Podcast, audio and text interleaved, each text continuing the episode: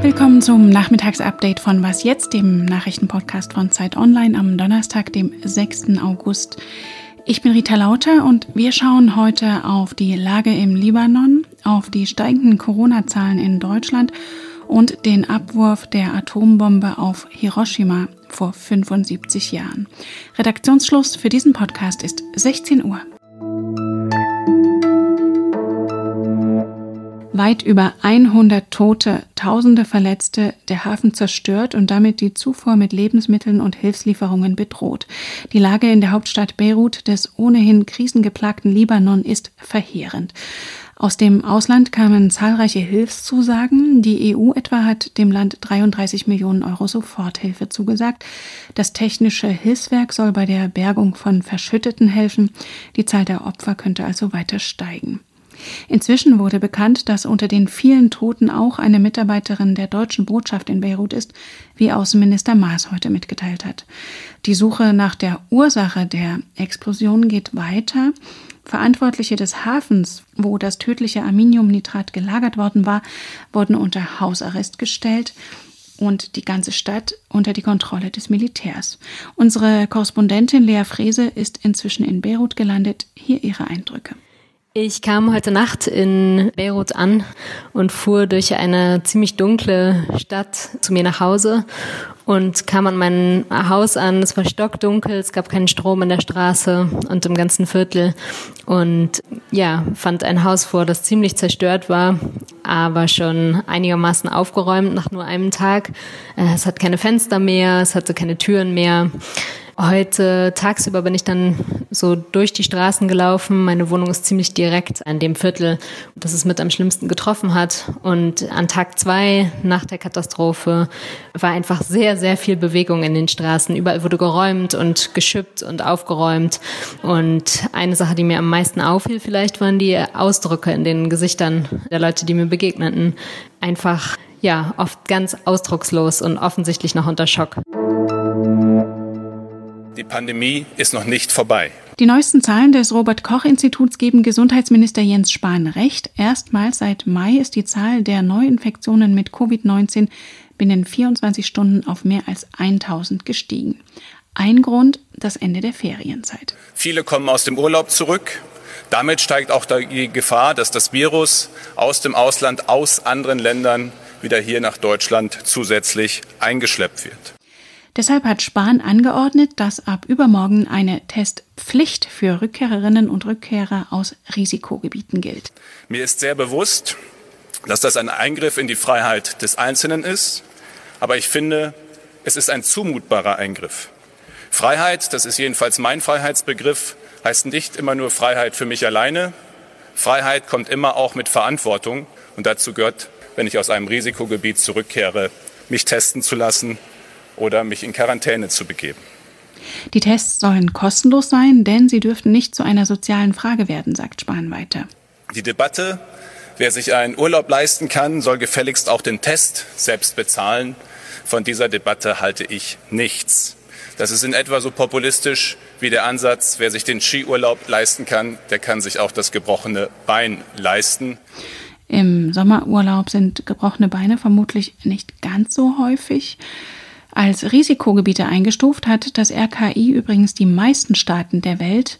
In der EU sind es Luxemburg, die belgische Region Antwerpen und einige Regionen Nordspaniens.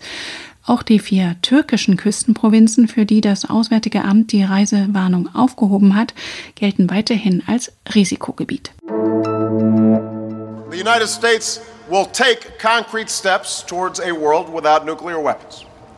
To put an end to Cold War thinking, we will reduce the role of nuclear weapons in our national security strategy and urge others to do the same.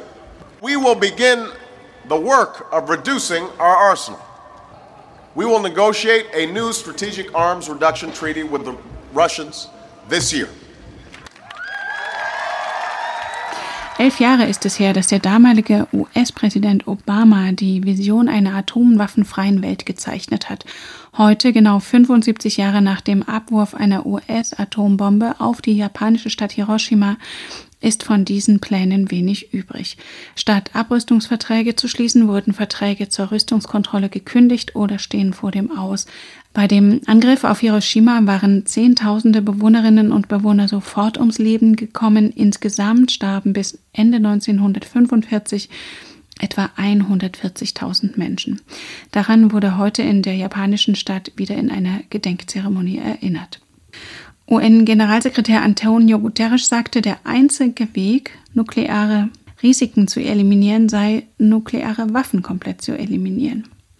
Hiroshimas Bürgermeister rief die Regierung seines Landes auf, einem UN-Vertrag zum Verbot von Atomwaffen beizutreten denn vor drei Jahren hatten sich zwei Drittel der UN-Mitgliedsländer auf einen solchen Vertrag zum Verbot von Atomwaffen verständigt.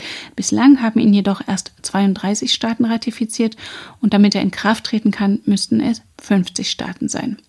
Atommächte wie die USA, Großbritannien, China, Frankreich und Russland haben den Vertrag übrigens nicht unterzeichnet. Vor anderthalb Monaten hatte die Lufthansa ihre Aktionäre um Zustimmung zu einem riesigen Corona-Hilfspaket der Bundesregierung gebeten. Damit bitten wir Sie um nichts weniger als um Ihre Zustimmung zur Rettung der deutschen Lufthansa. Das ist ohne Zweifel ein historischer Moment für unser Unternehmen. Der Bund sprang ein mit milliardenschweren Hilfen und einer Staatsbeteiligung am Konzern von 20 Prozent. Und jetzt stellt die Lufthansa betriebsbedingte Kündigungen in Deutschland in Aussicht. Der Konzern müsse kleiner, günstiger und effizienter werden, hieß es in einem Brief an die Beschäftigten. Im zweiten Jahresquartal waren die Passagierzahlen um 96 Prozent gegenüber dem Vorjahr eingebrochen. Das bescherte dem Konzern einen Verlust von 1,5 Milliarden Euro das schlechteste Quartalsergebnis seiner Geschichte. Aber auch die stockenden Verhandlungen über Krisenvereinbarungen mit den Gewerkschaften seien ein Grund für die Einsparungen. Für das Bodenpersonal hat die Gewerkschaft Verdi die Kritik zurückgewiesen. Lufthansa müsse einen sozialverträglichen Personalabbau mit ausreichendem Schutz vor Kündigungen gewährleisten. Außerdem seien Lohnverluste nicht hinnehmbar. Morgen sollen die Verhandlungen weitergehen. Was noch? Eigentlich können wir es ja alle schon singen. Abstand halten, Hände waschen, Maske auf. Das an Schulen durchzusetzen, wo sich die Schülerinnen und Schüler ewig nicht gesehen haben, braucht besondere Überzeugungskraft. Deshalb hat Highschool-Direktor Quentin Lee aus dem Bundesstaat Alabama das mit dem Singen gleich mal umgesetzt. You can't touch this. You can't touch this mit einer Parodie auf den in den Ohren der Kids vermutlich prähistorisch anmutenden MC Hammer Song You Can Touch This weist er die Teenager auf die Hygieneregeln hin und hält sie vom Wasserspender ab oder vom Kopiergerät. Auf YouTube ist es natürlich inzwischen ein Hit mit mehr als 5 Millionen Klicks und auch der echte MC Hammer hat das Video auf Twitter mit Herz- und Dance-Move-Emojis bedacht. In den Show Notes gibt's den Link und denken Sie dran. I told you, students. You can't touch this. You better pull that mask up. You can't touch this. Hey, go wash your hands. You can't touch this. Das war's für heute von Was jetzt? Morgen früh ist mein Kollege Fabian Scheler wieder für Sie da. In der Zwischenzeit freuen wir uns über Ihre Post an wasjetzt.zeit.de. Vom Mikrofon direkt in den Urlaub verabschiedet sich Rita Lauter. Machen Sie's gut.